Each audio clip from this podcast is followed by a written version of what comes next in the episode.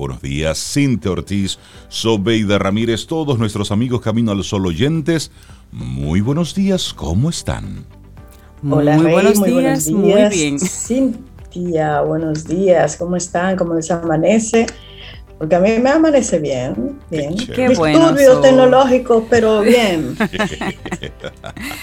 bueno, por ahí hablando de un 5G que viene por ahí. Hola, Sobe, hola, ¿Será, ¿Será eso? ¿Será no eso? sé, no sé, no sé. Hay Para que veamos la diferencia, ¿no? Que ni el 8K283350 resuelve. Sí, porque con todas estas siglas, ¿qué todo Bueno, esto- bueno, bueno. ¿Qué Ese es eso así. que él acaba de mencionar? ¿8K? ¿Qué? Bueno, ya, ya verás. en Esa el es la futuro. tecnología por descubrirse, que ya le puso un nombre.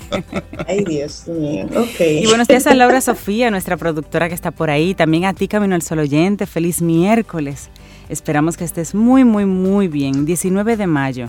Ese es Eso. el día que nos va a acompañar hoy. Y queremos hacerte una, una propuesta tempranito en nuestro programa Camino al Sol. Hoy habla más de tus bendiciones que tus problemas y que tus dolamas. Hoy haz ese gran esfuerzo por decir cosas positivas de lo que te está ocurriendo. Y si no está ocurriendo nada, mire, con que usted esté respirando y no tenga COVID, eso es una Ya es gran cosa. Y si ya se puso su verdad. vacuna, póngase entonces más contento. Y si el entorno está bien, pues mire, siga contento. Hoy es un día para que hablemos de bendiciones. Es así, Así Rey. mismo es. Nuestro país tiene un par de días eh, sumido otra vez en una especie de crisis de camas o de una aparente crisis de camas. Eh, se hablaba en un momento dado que cuando la necesidad del COVID no fue ya tan apremiante, como que los casos estaban más controlados y demás, algunas clínicas y hospitales eh, hicieron más pequeños los espacios dedicados al COVID, pero ahora se, da un repunte y se hace necesario que ellos vuelvan a colocar los espacios más eh, agrandados. Lamentablemente, personas de todas las edades se están viendo afectadas del COVID. Y aún así, y aún así, vemos lugares, plazas comerciales y lugares llenos de gente que no que tiene la barbilla en la garganta, no. La- el- el- En algunos casos, que la, que la mascarilla es, ex- es inexistente. es inexistente. Es como que, como que me vacuné y listo. De hecho, nosotros fuimos la semana Sí. pasada a vacunarnos y fuimos a, al centro COVID, al centro que está ahí en, en Ágora Mall. Y la plaza, es más, yo creo que nunca había visto tanta gente en la plaza. En la plaza. Y eso, que yo solamente entré por el parqueo e hice la ruta por la escalera y tuve que entrar a la plaza específicamente para poder tener acceso al lugar. Y yo, pero ¿y toda esta gente. Y aunque, ojo, aunque en la mayoría de estos lugares públicos, pues exigen la, la mascarilla y todo lo demás, la gente llega un momento en que simplemente suelta. Y ojo, las personas que se han estado vacunando, ojo, debes seguir protegiéndote y manteniendo el distanciamiento físico. Y debes seguir e insistir con el uso de la mascarilla y el lavado de las manos. El que tengas la vacuna no exime a que te puedas contagiar. Lo que significa es que el impacto que pueda darte el- del, del COVID, pues puede ser un poquitito más leve, pero te puede dar, Y puedes llevarlo Claro. a otra persona. por supuesto. y puedes llevárselo a otra persona, que he escuchado mucho como, Oye, ¿cómo te estás? Yo, yo me vacuné, me puedes saludar porque yo me vacuné. Yo no, el problema no eres tú, no el es problema eso. es el otro que no se ha No vacunado. bajemos o que la no- guardia. Sí, sí, No, y, y que además, Cintia Rey, lo hemos hablado aquí, ninguna de las vacunas hasta ahora de las que están eh, utilizándose te protege 100% Ninguna. de no contaminarte. Ninguna, ninguna. Siempre habrá un 5%, en el, en el caso de la Sinovac, hasta ahora un 5% eh, de, de contagio. Y eso es, hay un tiempo que no recuerdo, luego de la segunda dosis son 28 días, luego 50 días para tú alcanzar Ujú. el 90 o 95% de protección. En Pero siempre habrá, avanzando, exacto, siempre habrá un porcentaje de posibilidad de que te contagies. Como dice Rey, los efectos serán posiblemente menores, pero puede ser un ente contagiante tú a otros. Totalmente. correcto. Así es que Sí. aquello de quédate en casa más vigente que nunca. Ayer hablaba con un amigo, un, un- un médico. Me decía, Rey, ahora más que nunca el quédate en casa es importante. Ahora más que nunca el aislamiento es importante. Porque ahora hay una mayor cantidad de gente en la calle portándolo sin darse cuenta. Es decir, está en la calle. y debemos cuidarnos. Y solamente el familiar que en este momento, o la gente que tiene en este momento algún familiar padeciendo y buscando cama, sabe de lo que nosotros estamos hablando. Los niveles de desesperación cuando tú vas a un lugar y no hay camas disponibles. Cuando en la misma clínica o en el hospital te dicen, lamentablemente no tenemos espacio para más. Solamente el que está viviendo esa situación es que puede eh, atestiguar lo que aquí estamos compartiendo. Por eso, si, si estás ahora mismo en un ambiente de, total... Eh, de salud. De salud, estás totalmente aislado de todo eso, pues mantenernos así, saludables, por un lado, pero al mismo tiempo vamos a extremar las medidas y el cuidado. Mucha gente, yo estoy cansado de esto, vamos a juntarnos. Óyeme, lo vamos a bañar al final. Es decir, al final, que ya estamos vacunándonos, que lo vamos a dañar en ese momento. No, vamos a resistir. Así es que hoy a eso es que queremos invitarte desde Camino al Sol. Hablemos de tus bendiciones, de las cosas que tienes, te mantienes saludable, estás activo, bien, qué chévere. Los problemas, ponlo ahí, lo que hay que hacer es resolverlos. Y si no puedes resolverlos, bueno, hablando de ellos no vas a hacer absolutamente nada. No, le das fuerza, de hecho le das fuerza. Y hoy es el Día Mundial de la Abeja.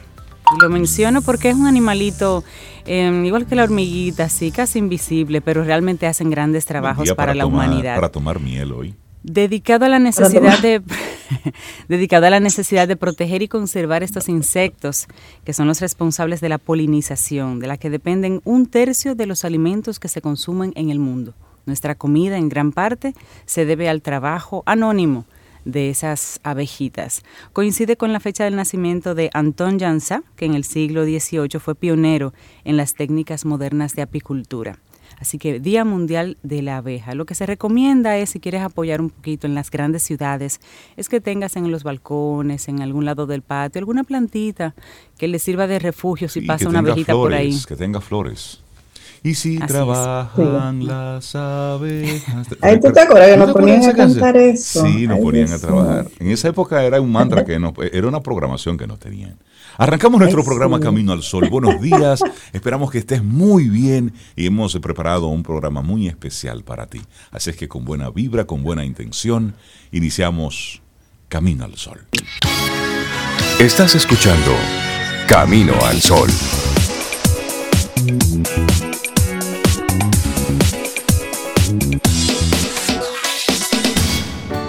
Laboratorio Patria Rivas presenta En Camino al Sol, la reflexión del día.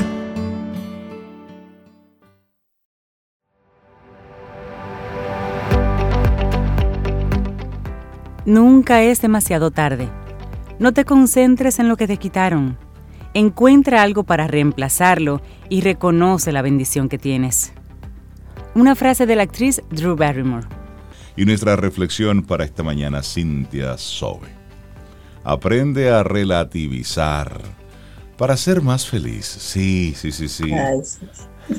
Ay, sí, ay, sí, ay, sí. Hay que. No es que diga el, sabio, todo es relativo en la vida y uno, no se lo cree, uno no se lo cree.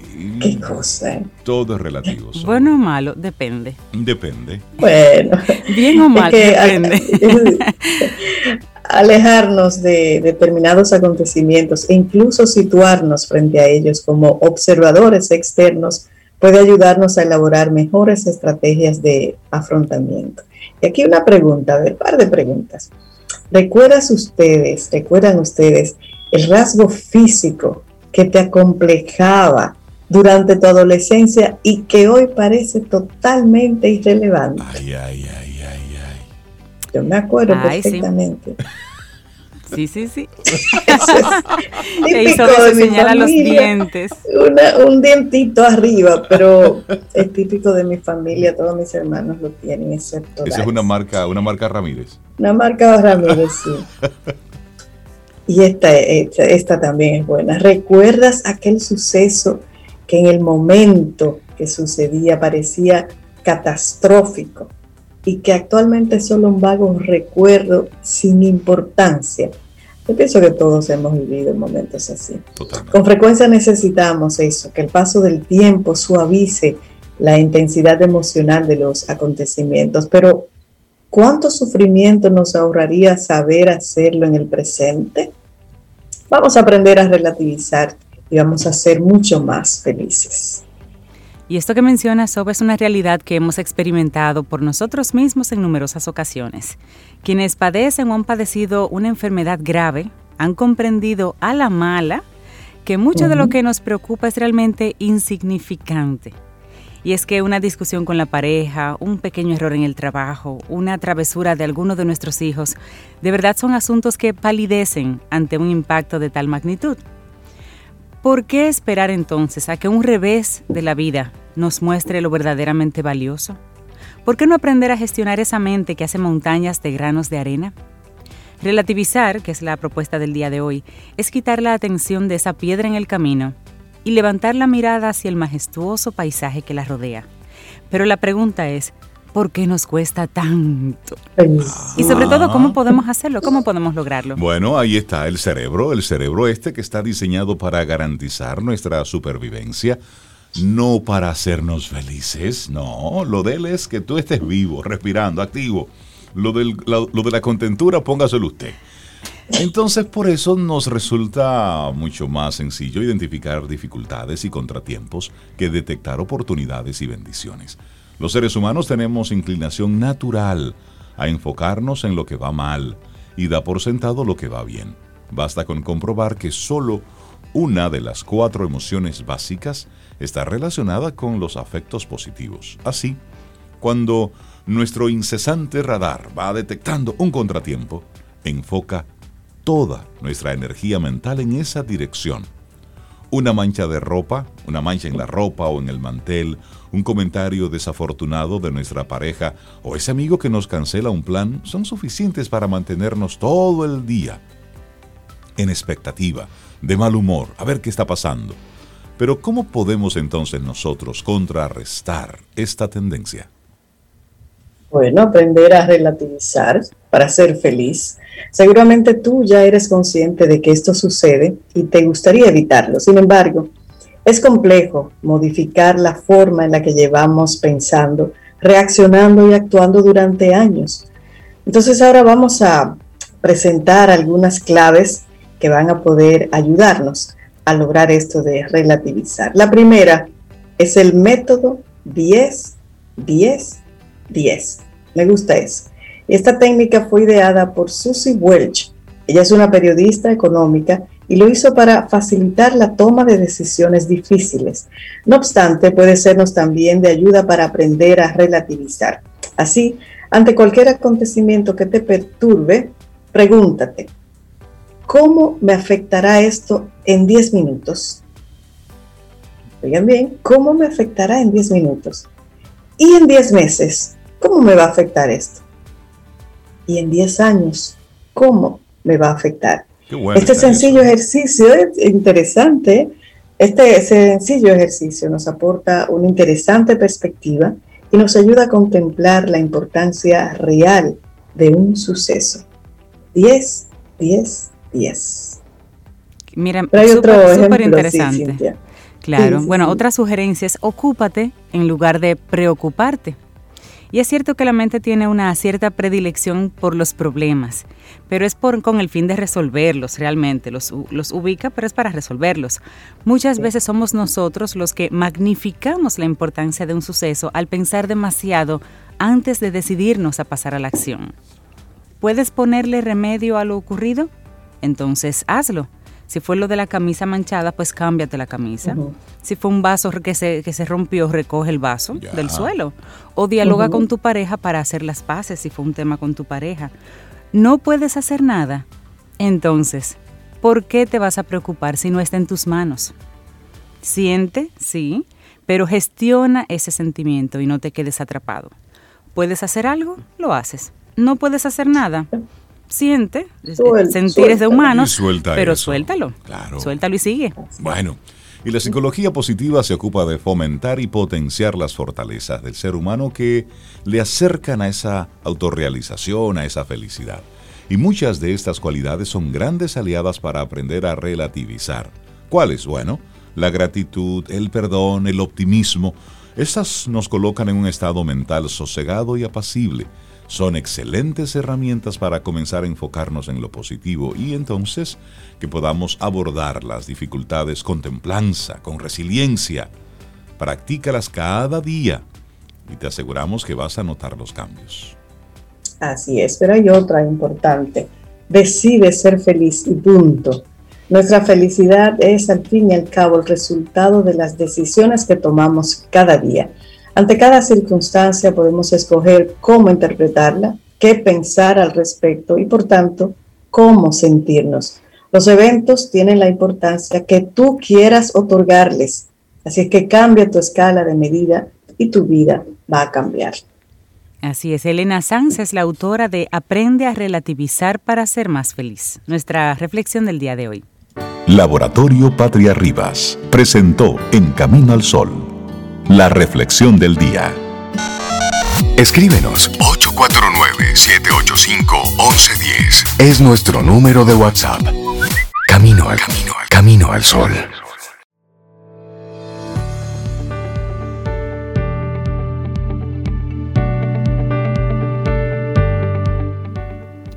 Una bendición es un círculo de luz dibujado alrededor de una persona para protegerlo, para sanarlo, para fortalecerlo.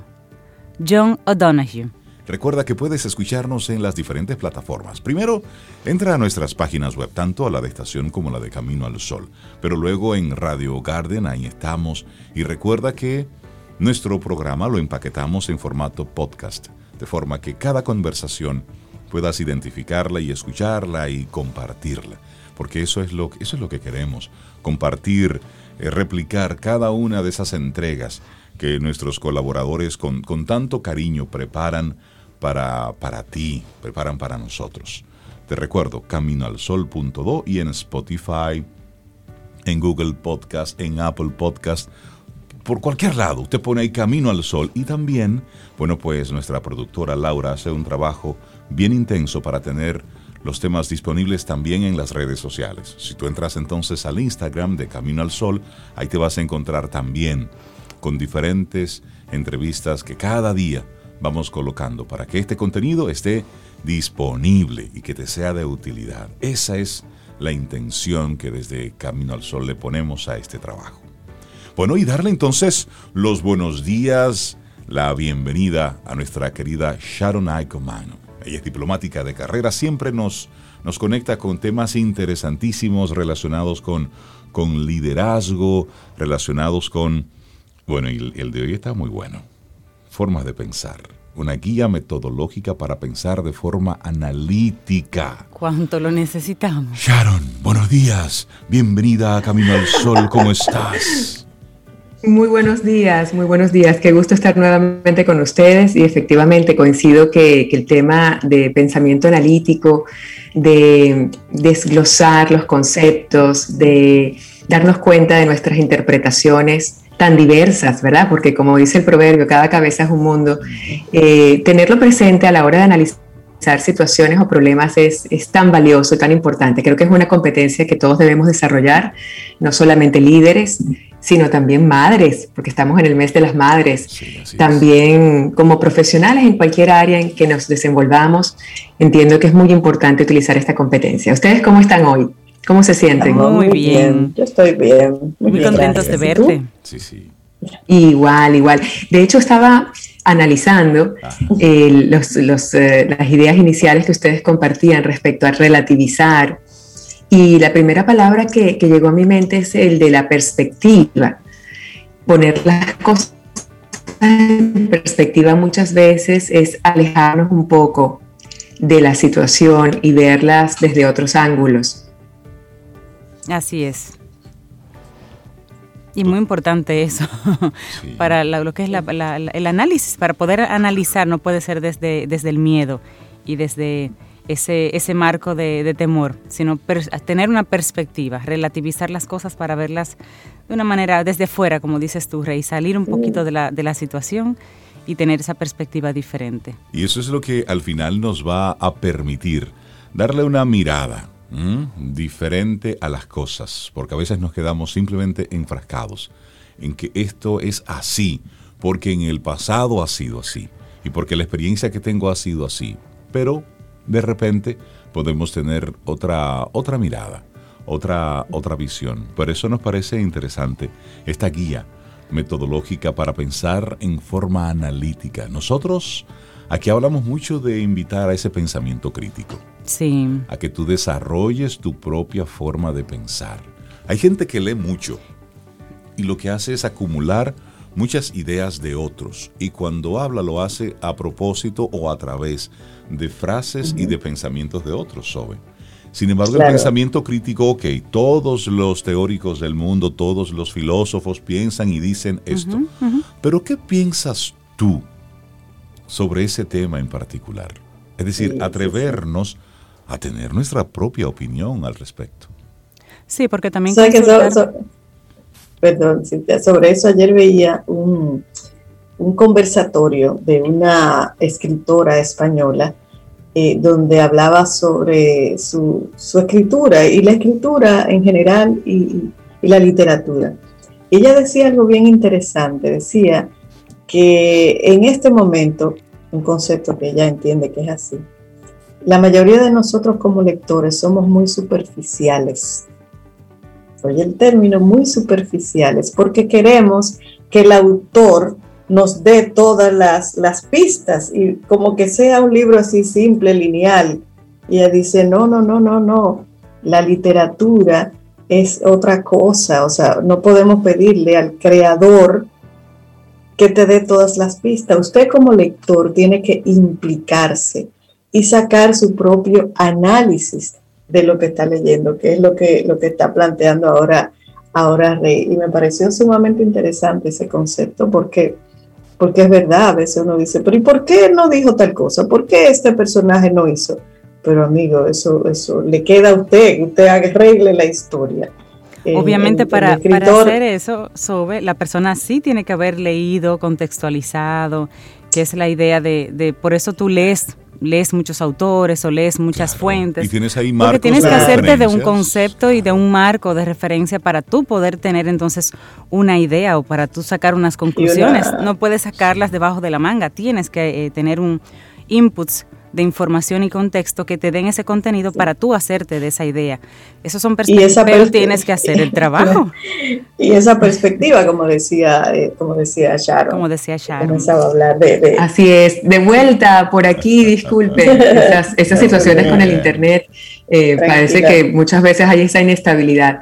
Bueno, regresábamos entonces al tema de las perspectivas, Sobeira. A mí me gusta mucho utilizar esa palabra cuando, cuando quiero relativizar y todas las recomendaciones que hacían me parecen tan válidas. El, sobre todo ese del 10, 10, 10 me parece fabuloso. Y, y, lo aplico, lo aplico porque en muchas situaciones pienso que incluso para poder aplicar también el pensamiento analítico, necesitamos ponernos en perspectiva, necesitamos salirnos un poco de las emociones y entrar en el modo razón y para eso tenemos que poner las cosas en contexto, ¿no? Como ustedes muy bien decían al inicio. Bueno, entonces, yo quería compartirles, estoy bien, ¿verdad? ¿Se escucha? Sí, sí, sí perfecto. Muy bien, es porque a veces se congela un poco la imagen. Muy atentos. Muy bien. Bueno, yo quería compartirles esto porque yo me he puesto a, desglosar este tema del pensamiento analítico en varias oportunidades. Nos han pedido, de hecho, en la escuela que hagamos entrenamientos a líderes, a profesionales en pensamiento analítico y verdaderamente es un reto. Es un reto porque más allá de explicar teóricamente qué significa y cuál es la metodología y cuáles son los pasos, eh, realmente se trata de una disciplina que es compleja, es compleja y que además em, yo pienso que el elemento más, más difícil es sin duda salir de nuestras suposiciones y de las inferencias que nosotros de manera regular hacemos bajo nuestra, nuestra digamos, nuestro, nuestra caja de pensamiento. Por eso yo diría que la principal recomendación para que nuestro pensamiento sea analítico es compartir con otras personas nuestras ideas. Porque aún nosotros pasando, y ahora lo vamos a, recomendar, por los diferentes pasos del pensamiento analítico, difícilmente salimos de nuestras ideas a menos que las podamos contrastar con otros. Por eso cuando hay espacios de diálogo, de debate, de escucha, de preguntas, de personas con diferentes culturas, generacionales, eh, personas que tienen diferentes contextos, incluso intereses, ahí es donde verdaderamente surge un pensamiento analítico. Yo pienso que desde el punto de vista de la persona, desarrollar la competencia, sin duda que hay unos pasos y los podemos desarrollar, pero llegar a conclusiones distintas a las que originalmente llegaríamos si lo hacemos solo o con otras personas, definitivamente que vemos eh, resultados completamente distintos. Ayer justamente compartía este tema con, con, un colega y me decía que a pesar de que va por esos pasos metodológicamente, llega a una conclusión que es la misma que tenía desde el inicio. Es decir, que no hubo, no hubo ese proceso analítico que, o un desarrollo de la, del pensamiento. Así es, pero veamos cuáles son los pasos y veamos cuáles son las dificultades que podríamos encontrar y cómo podemos superar esas dificultades. Lo primero que nosotros hacemos cuando iniciamos ejercicios de pensamiento analítico es que tenemos que ponerlo en un contexto y esto implica una pregunta, un problema, porque no puedes decir, bueno, vamos a aplicar pensamiento analítico a la educación presencial o vamos a aplicar pensamiento analítico a los programas de radio estamos siendo muy abstractos y generales. Tienes que decir, por ejemplo, la, eh, la, digamos que, por ejemplo, con educación presencial, cuál es el impacto que tendrá en las familias, cuál es el impacto que tendrá en la salud. Es decir, tienes que contextualizar y colocar una pregunta o problema como inicio. Si no arrancamos con la perspectiva o el contexto, el pensamiento analítico, por supuesto que se va a ir por diferentes, por diferentes esferas, no necesariamente va a aterrizar. Entonces, el primer paso es tener un propósito o una pregunta, un contexto que nos ayude a desarrollar después todo el proceso del pensamiento analítico. Una de las cosas que nos ayuda a esto es hacer una pregunta. Por ejemplo, ¿cuál es el impacto del retorno a clases en la economía, en las familias, en, los padres particularmente, en su desempeño laboral, si los niños regresan a clase. Ya empiezas entonces a ser mucho más específico y a partir de allí, entonces es más fácil seguir al siguiente paso. El siguiente paso es cuáles son las suposiciones, conceptos e ideas que están alrededor de este problema. Entonces, entre otras, por ejemplo, con este caso podríamos decir, bueno, cuál ha sido la postura de las diferentes instituciones vinculadas a la educación en República Dominicana, la, de los padres, la de los educadores, la del ministro de Educación. Empezamos entonces a observar suposiciones, ideas, conceptos y a partir de allí ponerlo sobre la mesa para ver cuáles tienen evidencias de peso y cuáles son, por el lado mío, simplemente emocionales, porque el tema del pensamiento analítico nos invita a utilizar más la razón y menos las emociones. Como dice muy bien nuestro querido Premio Nobel de Economía, el doctor Kahneman, hay dos tipos de pensamiento, el pensamiento rápido, automático, inconsciente, y el pensamiento lento o racional. Cuando utilizamos pensamiento analítico queremos ir al pensamiento lento. Esto implica que no vamos a utilizar nuestras emociones o nuestra intuición para responder rápidamente a la pregunta. Porque ante toda pregunta que tengamos, por ejemplo, la educación presencial, el impacto de la radio en las comunidades, ante cualquier pregunta, yo puedo involucrar mis emociones. Si yo participo en un programa de radio, es posible que diga, no, el impacto de la radio es extraordinario. Pero quizás otra persona que no utiliza la radio, utiliza su suposición, en este caso, que la radio no tiene ningún impacto, para llegar a una conclusión que posiblemente esté equivocada. Entonces, el tema de las suposiciones, las inferencias, las interpretaciones que le damos a los hechos, empezando por allí, hechos, evidencias, como dice en inglés, facts y no tanto emociones, es vital, porque cada uno de nosotros tiene suposiciones e inferencias tan distintas de acuerdo a nuestra experiencia. Y ahí es donde yo veo que está la principal complicación del pensamiento analítico, cuando yo llego a una conclusión y la doy por cierta y definitiva, esta es mi verdad absoluta. Decimos es definitivamente cierto. Y decimos en buen dominicano, Sharon, y me cierro en banda. Es decir, es y me cierro en banda. Así es, Rey. Entonces nos quedamos allí con esas verdades absolutas y las defendemos a capa y espada. Y realmente no nos damos cuenta que hay un sinnúmero de interpretaciones que hemos dejado de ver. Entonces, este paso de interpretaciones, suposiciones, ideas, evidencias, es muy importante validarlo. Si queremos que nuestra conclusión o en otras situaciones nuestra decisión sea lo más acertada y asertiva posible, necesitamos validar esas interpretaciones que dan lugar a la conclusión. Ese paso para mí es vital, suposiciones, inferencias y evidencias. Eh, por otro lado, el último elemento creo que es importante, a mí también me, me llama siempre la atención, es considerar las implicaciones, las consecuencias de esta decisión o de esta conclusión. Si yo asumo, por ejemplo, la radio no tiene ningún impacto en la sociedad, ya nadie utiliza la radio, eh, realmente pienso que es una inversión innecesaria y esa es mi conclusión. ¿Qué implicaciones tiene? Positivas y negativas. Este elemento de las implicaciones realmente demuestra pensamiento analítico. Cuando nosotros observamos un líder y decimos que ese líder es sereno, es un líder que toma decisiones sopesadas, analíticas, que no se deja llevar por las emociones, probablemente es un líder que toma en cuenta las implicaciones deseadas y no deseadas de sus conclusiones o, de sus decisiones.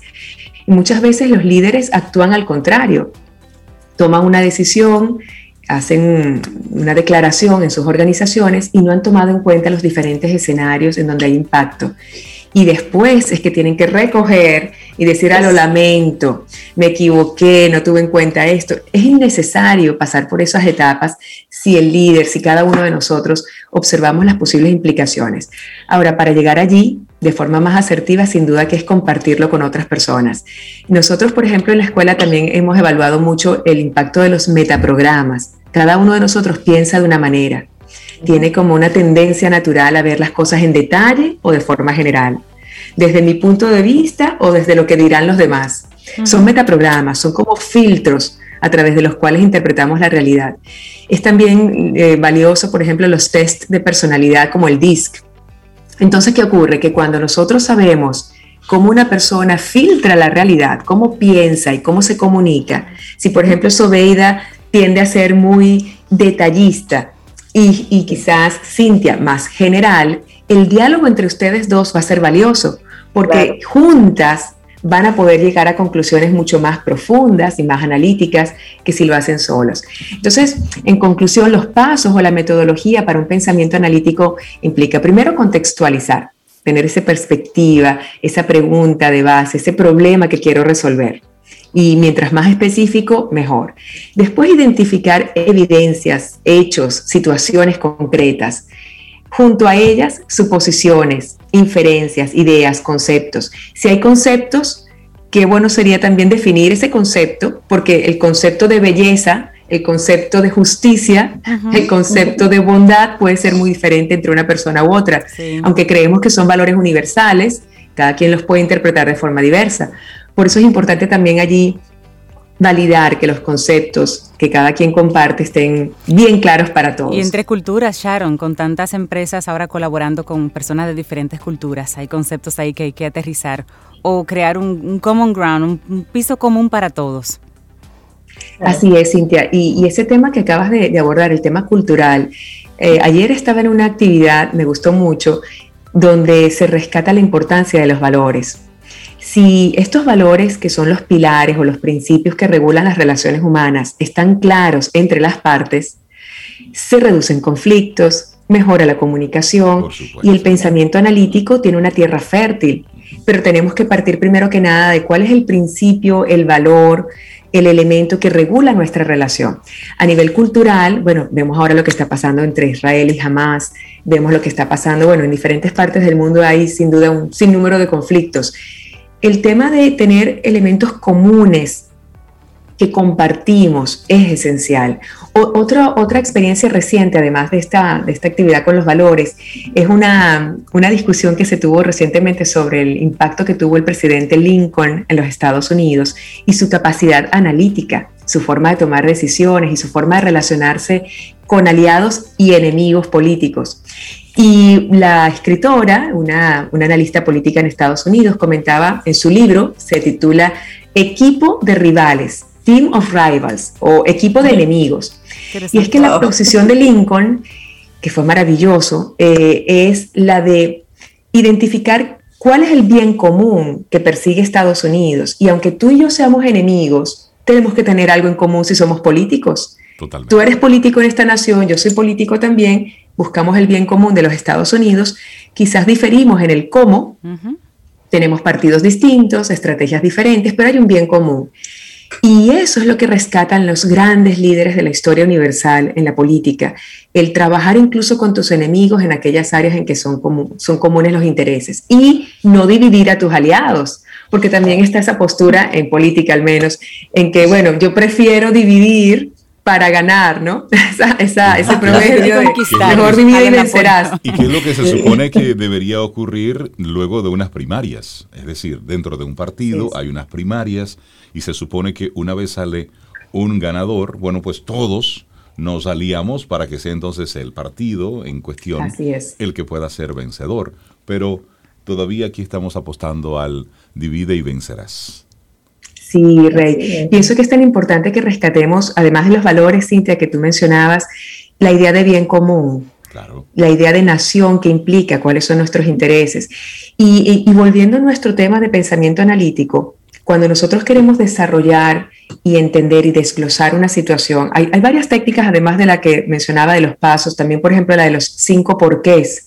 ¿Por qué? Y te da una respuesta, después otro por qué, y finalmente después de cinco porqués llegas a una mirada distinta.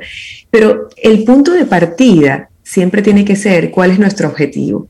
Y si el objetivo es nuestro y nosotros validamos las inferencias, las implicaciones con varias personas que comparten un objetivo común, seguramente la conclusión o la decisión será mejor. Y para mí la recomendación esencial con pensamiento analítico es poner un poco de parte nuestras emociones, nuestros egos, porque la emoción y el ego van juntas, y el ego es eso que justamente nos separa del otro. Cuando ponemos de lado el ego, ponemos de lado las emociones, tenemos presente como principal elemento el objetivo que nos une para nosotros hacer este pensamiento analítico y llegar a una conclusión o decisión, yo entiendo que todos ponemos nuestro mejor esfuerzo, nuestras mejores ideas, nuestras experiencias en pro del objetivo que queremos alcanzar. Y siempre será mucho más positivo un proceso de pensamiento analítico compartido en equipo que uno que hagamos de manera aislada. Me resulta muy complejo enseñar pensamiento analítico a una persona que no trabaje con otras en función de un objetivo. Hacerlo absolutamente solo implica desarrollar una metodología, pero no necesariamente te va a llevar a una conclusión o decisión mucho más analítica y acertada si lo haces solo. Es posible que termines, bueno, en tu punto de partida.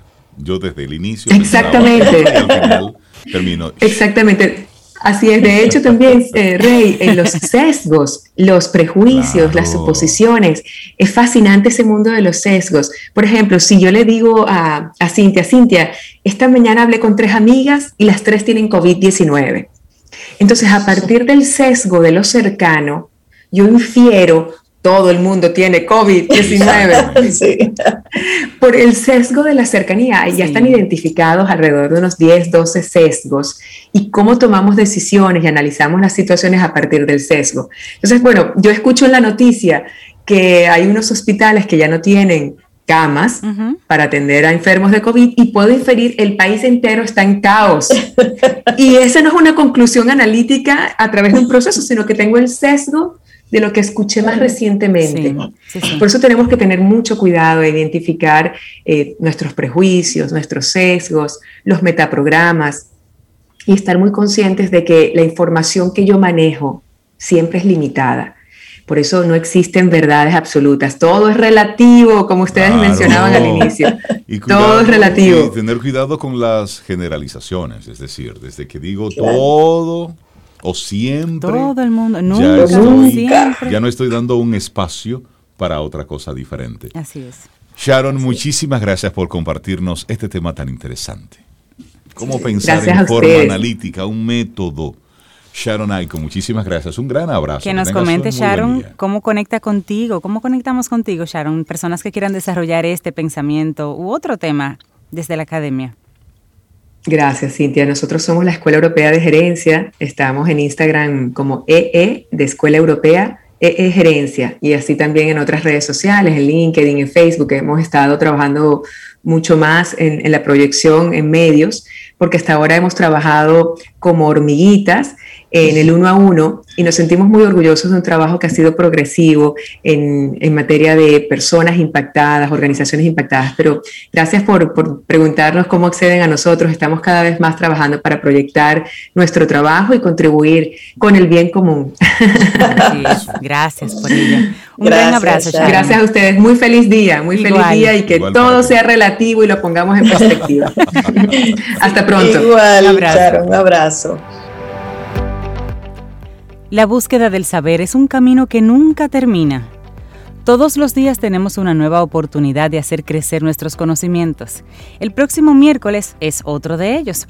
Volvemos con nuestro segmento Quien Pregunta Aprende con Escuela Sura. Y tenemos un tema súper interesante que se está horneando solo para ti. Sintoniza y verás que vamos a tener ahí algo nuevo de qué hablar con tu familia, con tus amigos y sobre todo para crecer. Quien Pregunta Aprende con Escuela Sura. Eso. Y le damos los buenos días, la bienvenida a Caril Taveras de Ideox, experta en estrategia comercial y hoy hablaremos sobre el capitalismo de vigilancia. Apaguen los micrófonos. Ay, Caril, buen día. complicado eso. parece una película. De terror, Sobeida. De terror. De terror. Buen día, Buenos días a todos y a nuestros Camino al Sol oyentes. Con muchísimo gusto siempre espero este día en que nos encontramos en este espacio. Y bien, este es un tema que es algo diferente a lo que usualmente compartimos con nuestro Camino al Sol oyentes y con ustedes en cabina. Pero la realidad es que como estamos en el, en, el mundo de los negocios y trabajamos tanto el tema de transformación digital, pues hemos asumido también una responsabilidad social al educar y compartir sobre estos temas que aunque son un poco álgidos, son reales, están ahí y bueno, es importante conocerlos. ¿Cómo están haciendo negocios las grandes empresas que manejan hoy el petróleo del siglo XXI? Que ustedes saben que es la... Hablamos de Google, hablamos de Facebook, hablamos de Amazon, hablamos de Apple. Y bueno, este, estuve leyendo, investigando sobre Shoshana Zuboff. Esta es una socióloga, profesora de Harvard Business School, y es la que acuñó este tema del capitalismo de vigilancia en el 2001. Desde entonces, ella ha estado analizando pues, las tendencias eh, de lo que iba a ser toda esa apertura al mundo de la red, el www famoso, ¿verdad? Y bueno, ella dice y lo, y lo define como, como, como capitalismo de vigilancia, es una forma de comercializar la información que es característica de las sociedades de consumo que hacen negocios a través de Internet.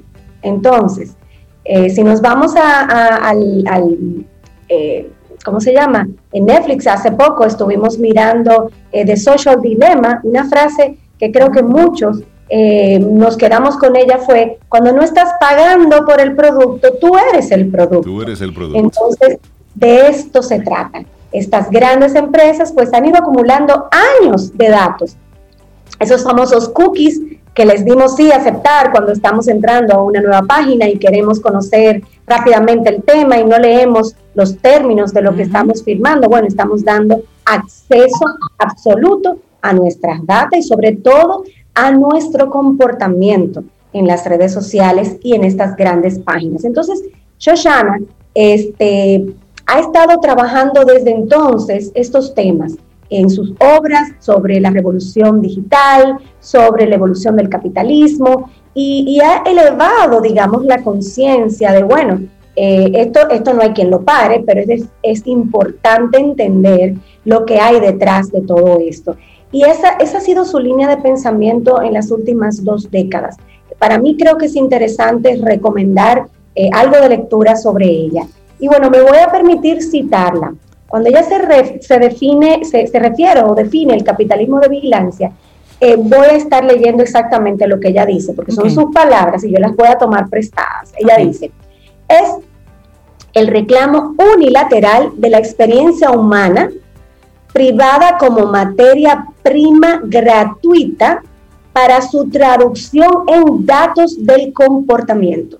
Estos datos luego se computan se empaquetan como un producto, ¿verdad? De predicción y se venden en mercados de futuros de comportamiento.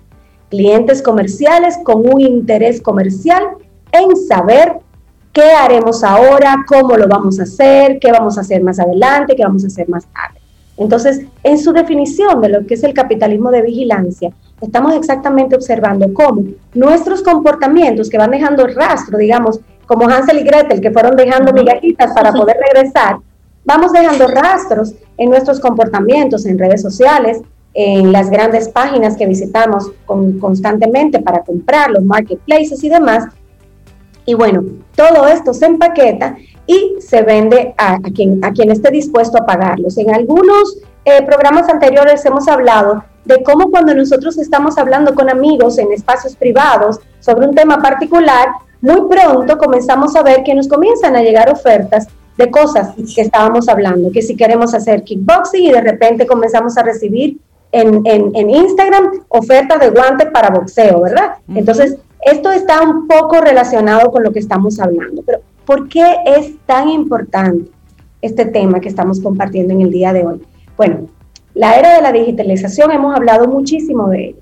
Nosotros como, como país eh, estamos muchos años atrás de otras grandes naciones que nos llevan años de ventaja en todo el proceso de transformación digital de sus modelos de negocio, de sus sectores, de sus empresas y desde el gobierno central han estado promoviendo este tipo de transformación. Bueno, en República Dominicana ya se montó, eh, no para nadie es un secreto que la pandemia nos aceleró ese proceso obligado de transformación digital. Y desde IDEOX nosotros hemos estado acompañando a muchas empresas y a muchos sectores a saltar, a montarse en el barco de la digitalización.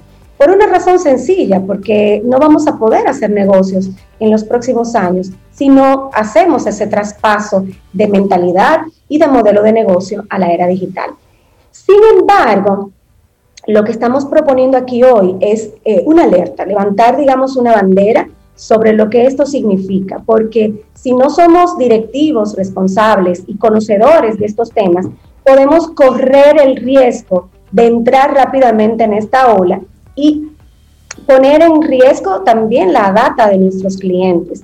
Esto no hay manera de frenarlo. La realidad es que no lo vamos a poder eh, evitar. Lo que tenemos es que poder trabajar alrededor de ellos. Y les voy a contar rápidamente cómo, cómo otros países lo han estado haciendo. Sin embargo, es importante que nosotros sepamos que todos los días cada modelo de negocio que está trabajando con la digitalización está acumulando información. Nosotros como clientes estamos entregando información eh, de manera voluntaria cada día eh, por ejemplo, estuve en una oficina comercial de una prestadora de servicios este fin de semana y por primera vez, porque nunca eh, voy a los canales presenciales, pero tuve que ir por una razón particular y bueno, ya hicieron mi captura facial.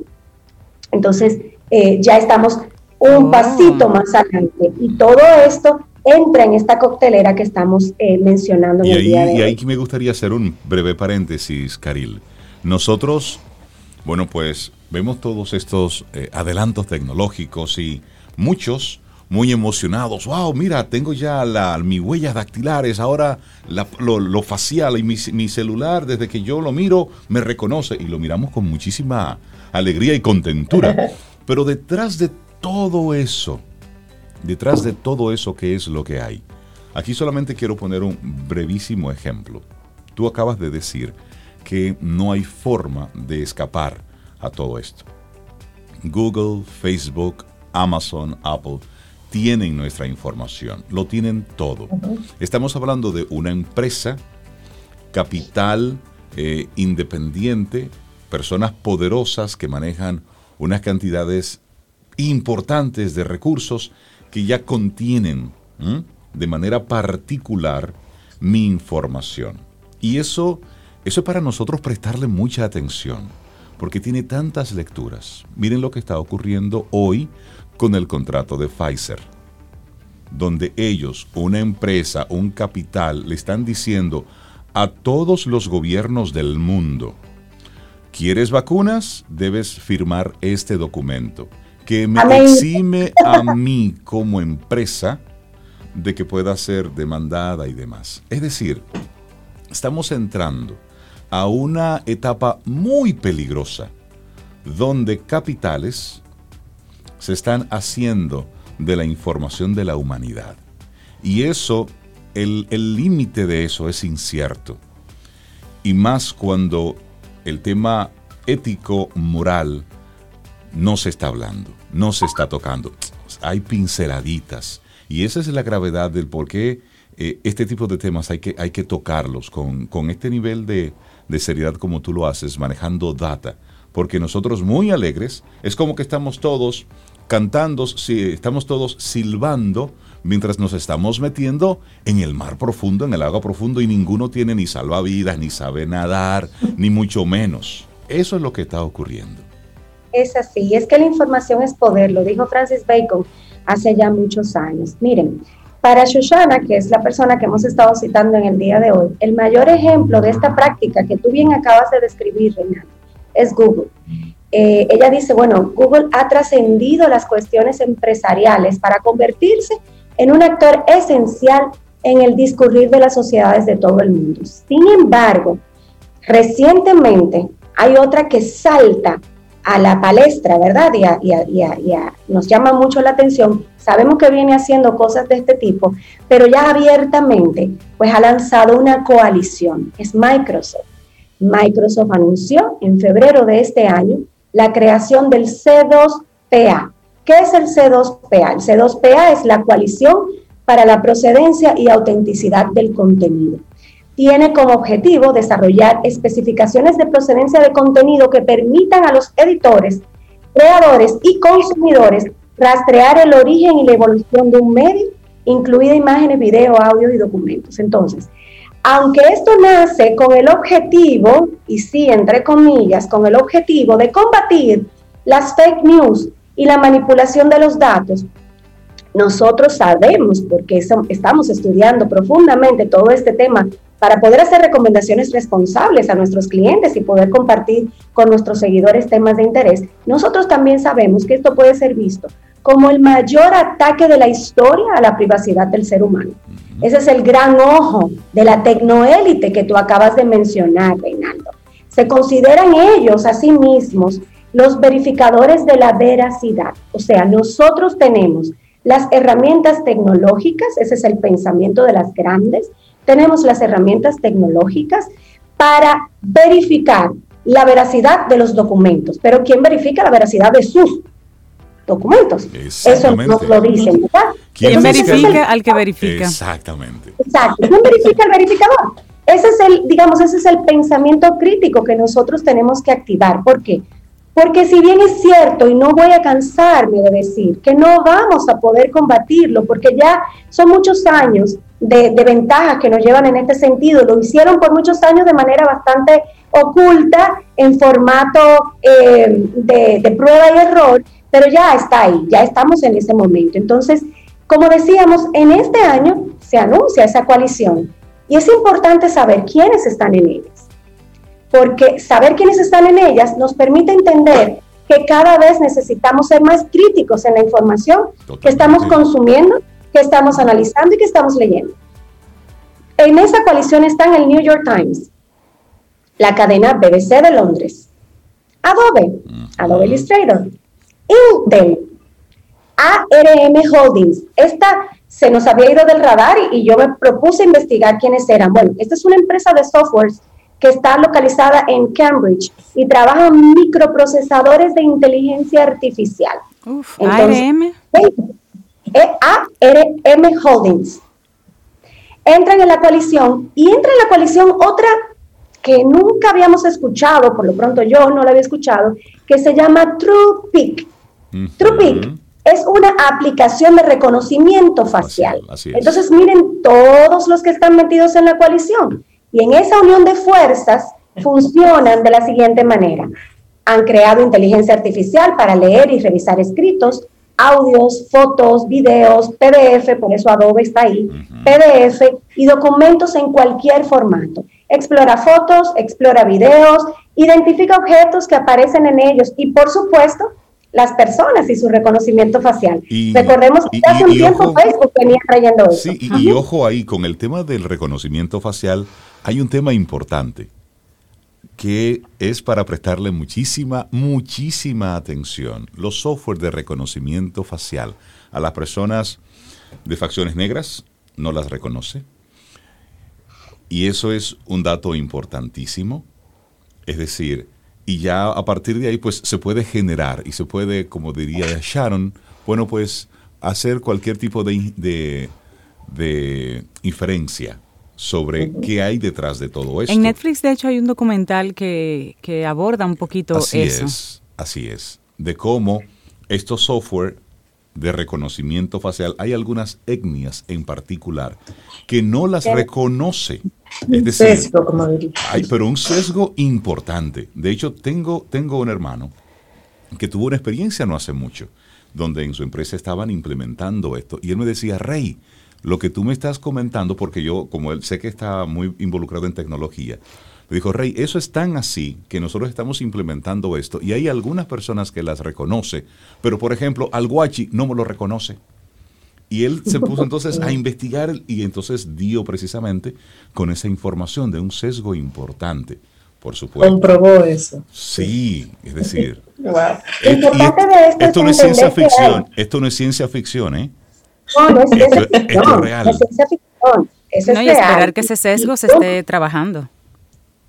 Nosotros sabemos que ya Facebook hacía tiempo que venía probando el tema del reconocimiento facial y te trae fotografías eh, de años y te dice, aquí en esta foto estás con fulano, lo quieres etiquetar. Entonces, este tema de la etiqueta es extremadamente relevante. ¿Por qué?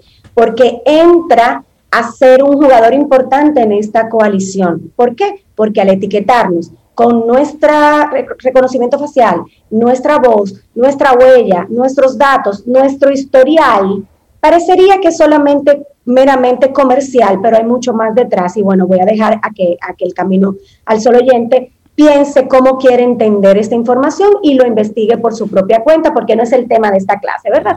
Pero bueno, lo importante de, de esta clase, por una clase. no es el tema de esta clase. Lo importante de todo esto es que esta coalición de empresas, con toda la información que ya tienen capturada de parte nuestra y la que van a seguir capturando, por supuesto, se va a permitir revisar toda la información nuestra, rastrear, por ejemplo, el recorrido desde el origen hasta el receptor final de un escrito, de una foto capturada, desde el momento en que le estás capturando en tu celular, queda el registro eh, eh, pues tomado, hasta que viaja hacia donde va, eh, desde el momento en que estamos escribiendo en nuestro teclado un, texto, comienza a capturar eh, el origen del texto y va a evaluar todos los escritos antes de que se publiquen. Y si nosotros estamos diciendo algo que les parece a ellos que no deberíamos decir, pues nos van a bañar, nos van a bañar, no se publica. Entonces es ahí donde está, digamos, el riesgo de quién verifica al verificador. Recientemente tuvimos pues la experiencia de un expresidente que lo sacaron de Twitter eh, porque su estilo le parecía muy agresivo a, la plataforma del algoritmo. No políticamente correcto. No políticamente correcto. Entonces, ¿dónde verdaderamente queda pues nuestra, nuestra voz, la democracia? Entonces, estamos ante un momento importante. Traemos este tema porque, bueno, todo esto es tecnología muy avanzada, nos estamos metiendo en terrenos, digamos, que no son los habituales que nosotros tocamos, pero es que están ligados. Y, hemos querido hacer este espacio como un llamado de atención a quienes nos escuchan, a nuestros clientes, a nuestros alumnos en los diferentes programas que participamos, porque es muy relevante. Eh, ya sabemos que el mundo entero va a ser eh, gobernado tecnológicamente por 10 grandes ecosistemas. ¿Y esto qué significa? Que todos los que queremos hacer negocios vamos a tener que pagar un peaje para navegar en esas autopistas de esos grandes ecosistemas, con lo cual nuestro negocio va a viajar a través de ellos y Microsoft es uno de esos grandes ecosistemas, Apple es otro de esos grandes ecosistemas, Amazon también lo es. Entonces, ya sabemos lo que pasó con Parler, que Parler salió y, y, como iba apoyando a aquel presidente que sacaron de Twitter, inmediatamente, pues Amazon, porque estaba montado en el Services as Software de Amazon, baneó Parler y Parler como aplicación nació y murió rápidamente. Entonces, al tener que pagar ese peaje y navegar en esas autopistas, correr en esas autopistas, las empresas vamos a tener que ser muy, muy cuidadosas en entender eh, ¿qué legalmente podemos hacer para proteger los datos de nuestros clientes? Europa ha dado grandes pasos en ese sentido y bueno, lo, lo que hacemos hoy es una invitación. No tenemos hoy todas las respuestas, estamos leyendo profundamente, investigando qué podemos hacer para Vamos a ayudarte en esa investigación porque esa información es relevante, nos atañe a todos. Eh, eh, me preocupa un poco. La imagen que estoy viendo es el flautista de Amelín. Eh, nosotros ah, todos somos las, las ratas que vamos detrás de esa flauta mágica. Así es como lo estoy viendo. Nosotros todos estamos disfrutándonos la musiquita y no nos damos cuenta hacia dónde nos va llevando este flautista, que son estas empresas que están ahí. Caril, querida, muchísimas gracias por estas informaciones, por este tema, por darnos un, un baño de realidad. El capitalismo de vigilancia, el modelo de negocio que utilizan Google, Facebook, Amazon, Apple, entre otras que están por ahí, aquellas que no hacen ruido, pero que están muy, muy metidas en todo esto. Colaboran con este, con este modelo de negocio. Pero algo bueno nos, no, nos traerá. Ah, sí, que bueno, bueno, bueno, hay muchas cosas. Ustedes me lo han puesto tan oscuro. No, no, hay muchas cosas buenas, porque ciertamente todo eso predice muchas cosas y desde la salud también nos hemos beneficiado. Claro, pero, tener esta alerta. Pero, es, pero eso es una realidad. Es, es, es una, vamos hacia otro tipo de dictadura y esta es muchísimo más peligrosa. Caril de Ideox, la gente que quiera conectar contigo, ¿cómo puede hacerlo? A través de nuestras redes sociales pueden entrar a nuestra página web www.ideox.net. Ideox como se escribe aquí, ideox.net. Y bueno, por ahí pueden enlazar a todas nuestras redes sociales. Buenísimo. Bueno, pues Caril, que tengas un día precioso. Cuídatenos mucho, mucho, muchísimo. Hacemos entonces. Nos quedamos pensando aquí. Y hacemos una breve pausa y retornamos, retornamos en breve. Nuestras verdaderas bendiciones a menudo nos aparecen en forma de dolores, pérdidas y decepciones, pero tengamos paciencia. Pronto los veremos en sus propias figuras. Joseph Addison. Wow. Siga escuchándonos a través de la web, síganos escuchando a través de caminoalsol.do. Siga conectado con todas las plataformas. Mire, mi querido, solamente si usted vive en el en el país de los pitufos. Ahí es que. no, ellos tenían su tecnología también. Ah, también ahí llega. Gargamel tenía los suyos. Gargamel tenía los suyos. bueno, darle los buenos días, la bienvenida a Camila Hasbun, psicóloga clínica con un máster en neurociencias. Vamos a hablar con ella porque creo que tenemos que poner el cerebro en pausa. Camila, ¿cómo estás? Hola, bien, bien, bien, gracias a Dios. ¿Y ustedes? Muy bien. Muy bien, Camila, gracias. Saludarte. Qué bueno, qué bueno. Y cuéntanos de este tema que nos traes hoy. Ah, sí, la verdad que este tema de manera particular a mí es, muy personal, yo me lo tomo muy personal, porque soy de esos cerebros que tiene que, que entrenarse para aprenderse a poner en pausa. Y yo sé que muchas de las personas que nos van a escuchar hoy se identifican conmigo, porque la, la, moda es la, vida ajetreada.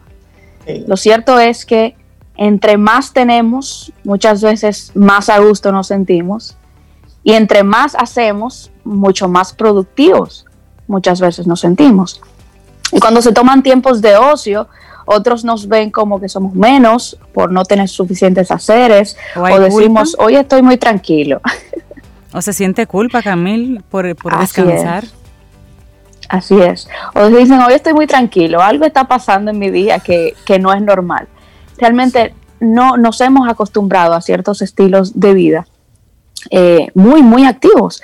Y, de manera personal eso me pasa muchísimo. Yo no sé si a ustedes.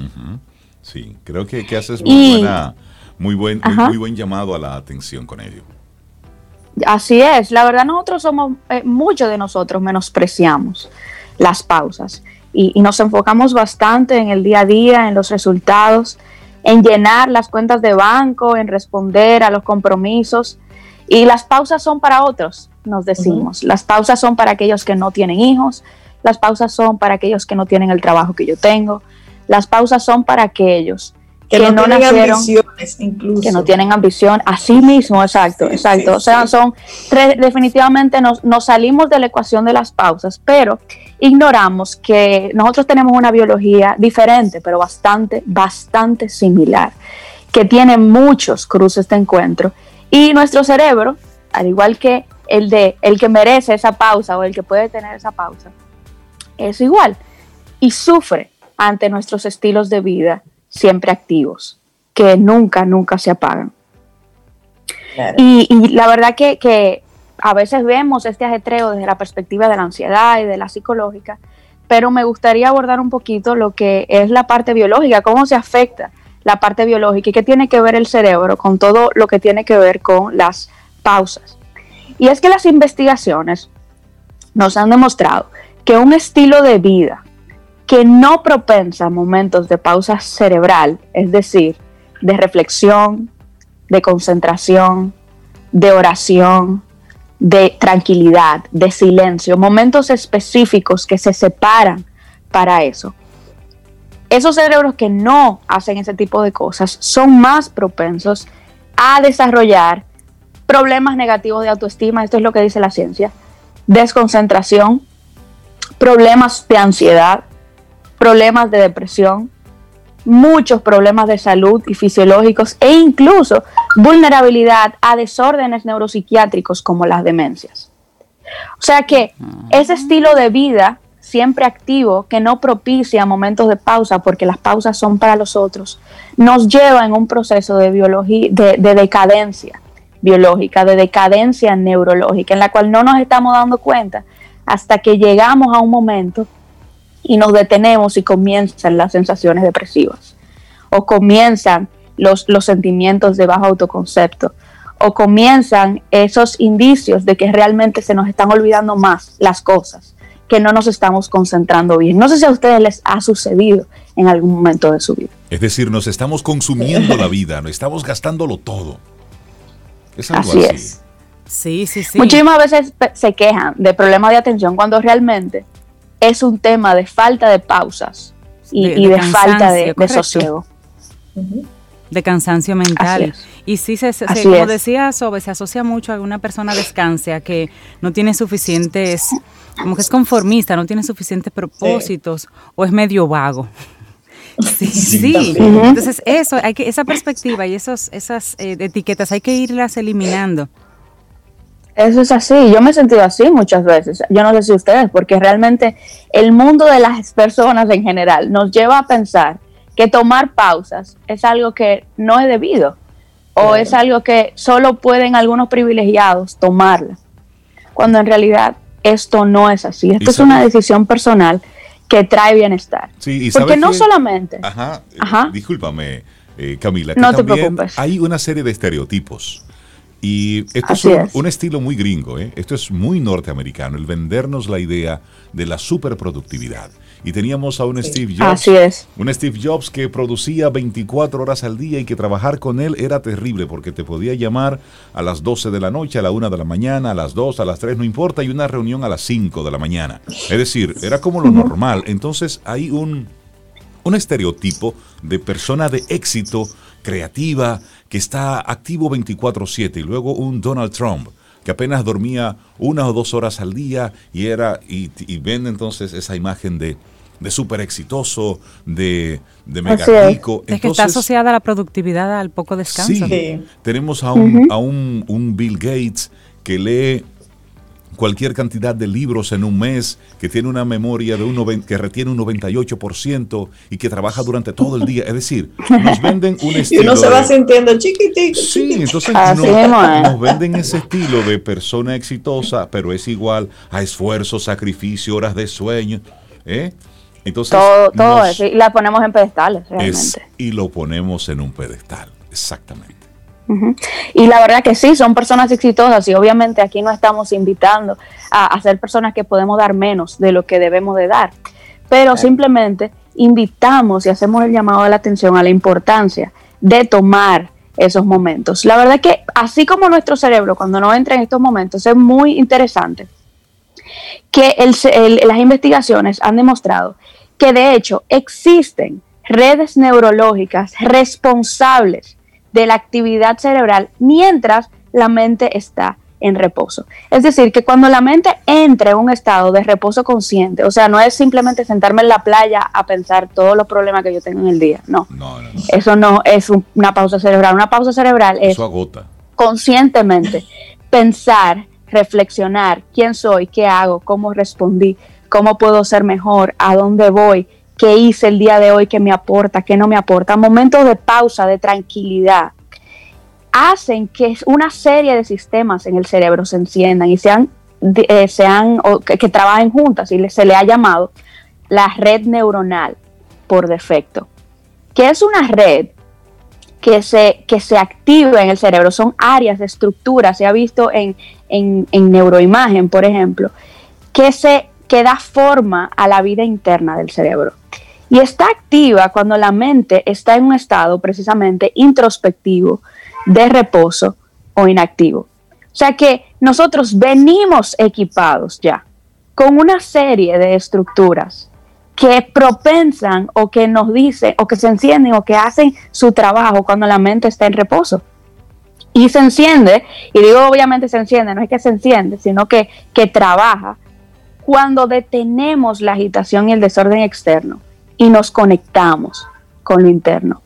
Y lo que se ha visto es que ese pensamiento introspectivo y meditativo, medido por la actividad en esta red, se ha asociado con mejoras en la atención, en la construcción de la memoria, en emociones positivas, en un, como un factor protector al desarrollo de desórdenes neuropsiquiátricos y trastornos emocionales. O sea que no entrar trae sus consecuencias y entrar provee muchos factores protectores a nuestra vida así de, preparada está nuestra biología para recibir eso que estamos eh, necesitando, como es esa reflexión y esa pausa cerebral. La necesitamos y, hay que quitar la culpa de nuestra vida con relación a eso. Así mismo es. Ah, yo lo entendí, yo lo entendí, Camila. Cuando se me empezaron a olvidar ciertas cosas, yo dije, no, pero espérate, Vamos a anotar. Yo, Vamos a anotar todo lo que es muy técnico y relevante e importante, pero que no me puedo ocupar. Yo lo anoto todo y mi cabeza está un poquito más, eh, más despejada.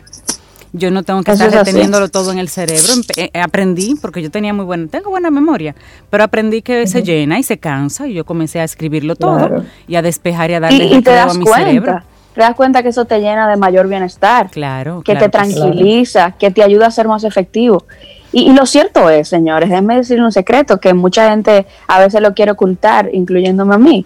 La vida ajetreada y la agenda llena muchas veces quiere esconder malestares internos. Y es un refugio por excelencia para ocultar vacíos, para ocultar tristezas, situaciones matrimoniales. No sentir o acostumbrarnos a los muchos quehaceres para olvidarnos de ciertas cosas. Se constituyen muchos en un gran método de supervivencia. Eso está claro.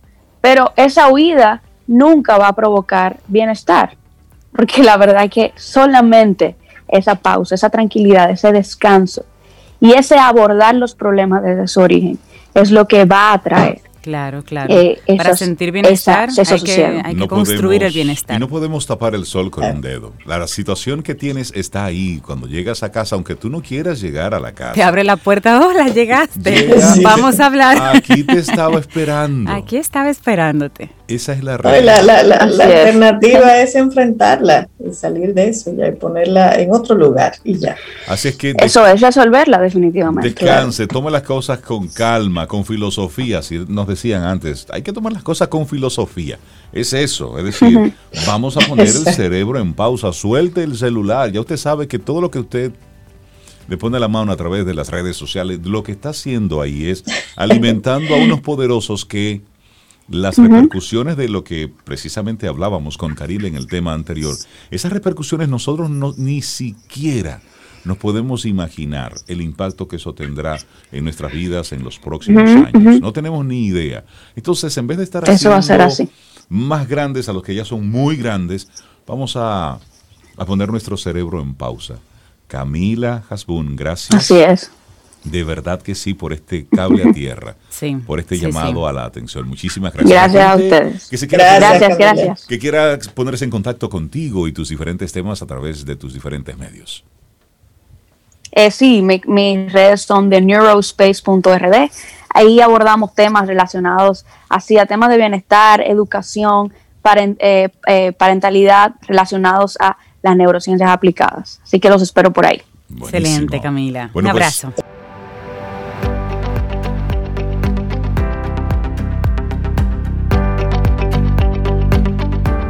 Y hay una bendición única, la fuente y el pilar de la bienaventuranza, la confianza en sí mismo. Esto, esto lo dijo Séneca.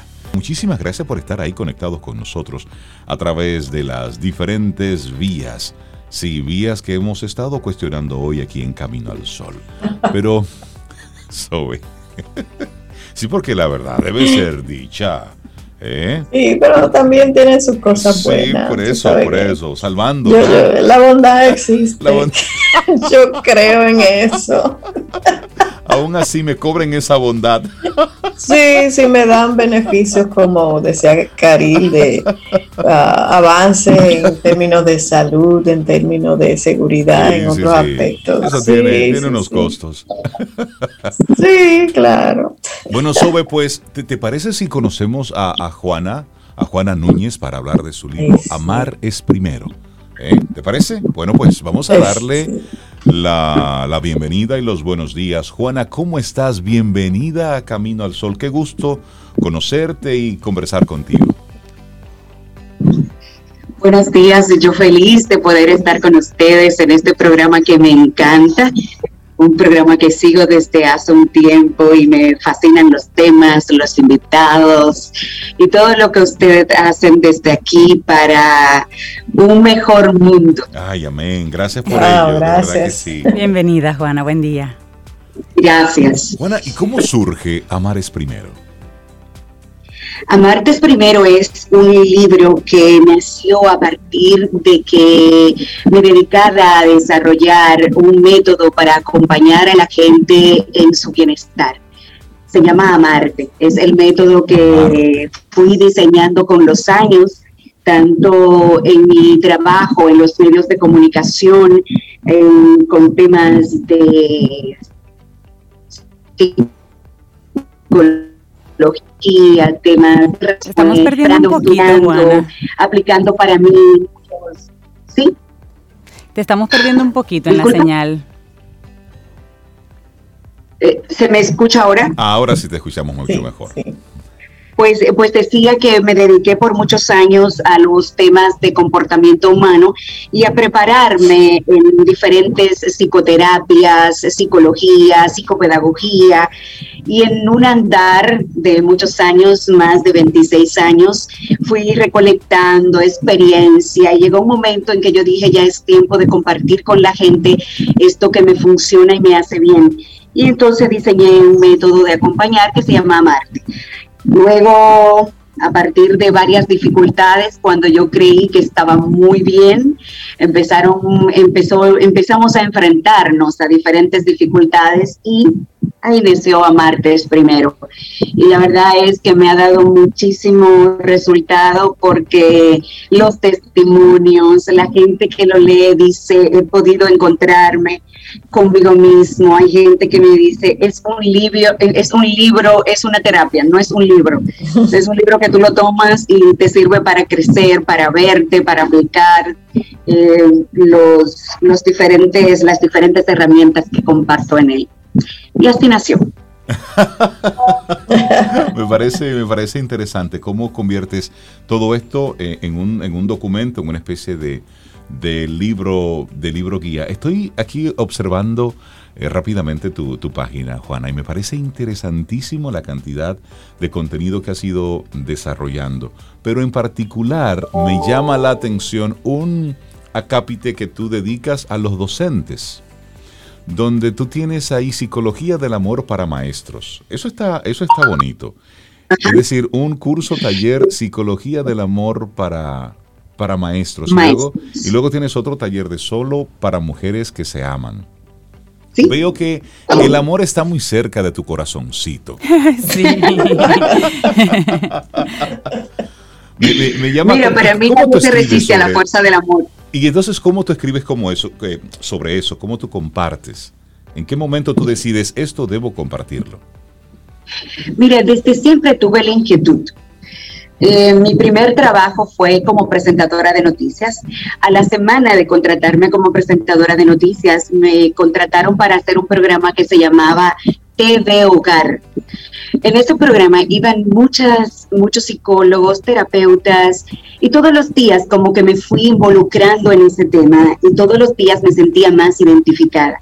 Cuando nació íntimamente, que era mi programa, la gente decía que era como una terapia en cada programa.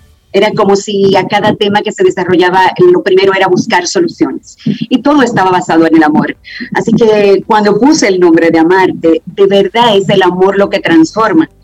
Cuando hice el proyecto de psicología del amor para maestro, era porque me di cuenta que si tú como conductor, como, como un locutor de, de, la categoría que tú tienes, a cuántas personas tú llegas, cuando tú estás cerca del amor hacia ti mismo, cuántas personas tú vas a inspirar desde ahí, cuánto tú puedes sembrar sin darte cuenta.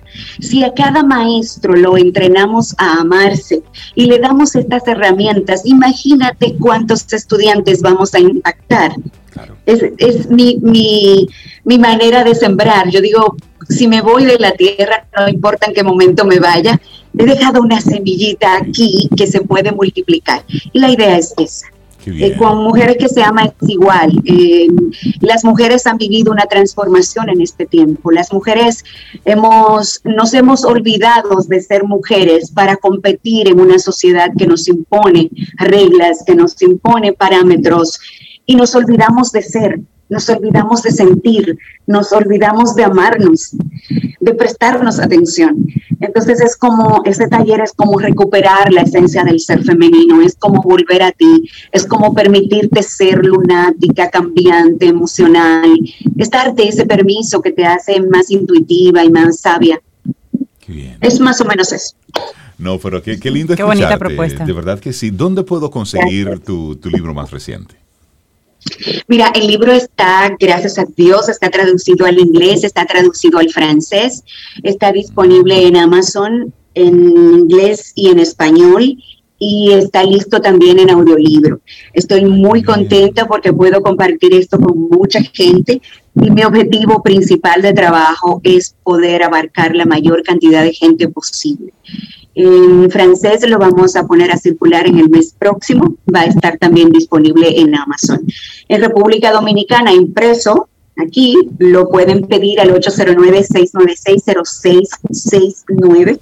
Pueden seguir mis redes sociales y ahí están los sitios donde lo tienen disponible también. Buenísimo. Tus redes sociales, Juana, para poder ubicarte por esa vía entonces. Arroba Juana Núñez TV Estoy en Instagram, Juana Núñez en YouTube y Juana Núñez en Facebook.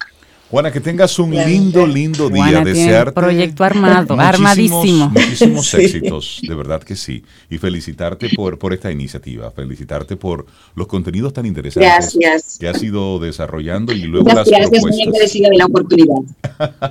Para nosotros también, un gusto conocerte. Un gran placer y muchísimos éxitos, de verdad que sí. Y nosotros, así entonces vamos llegando al final de nuestro programa Camino al Sol por este miércoles mañana.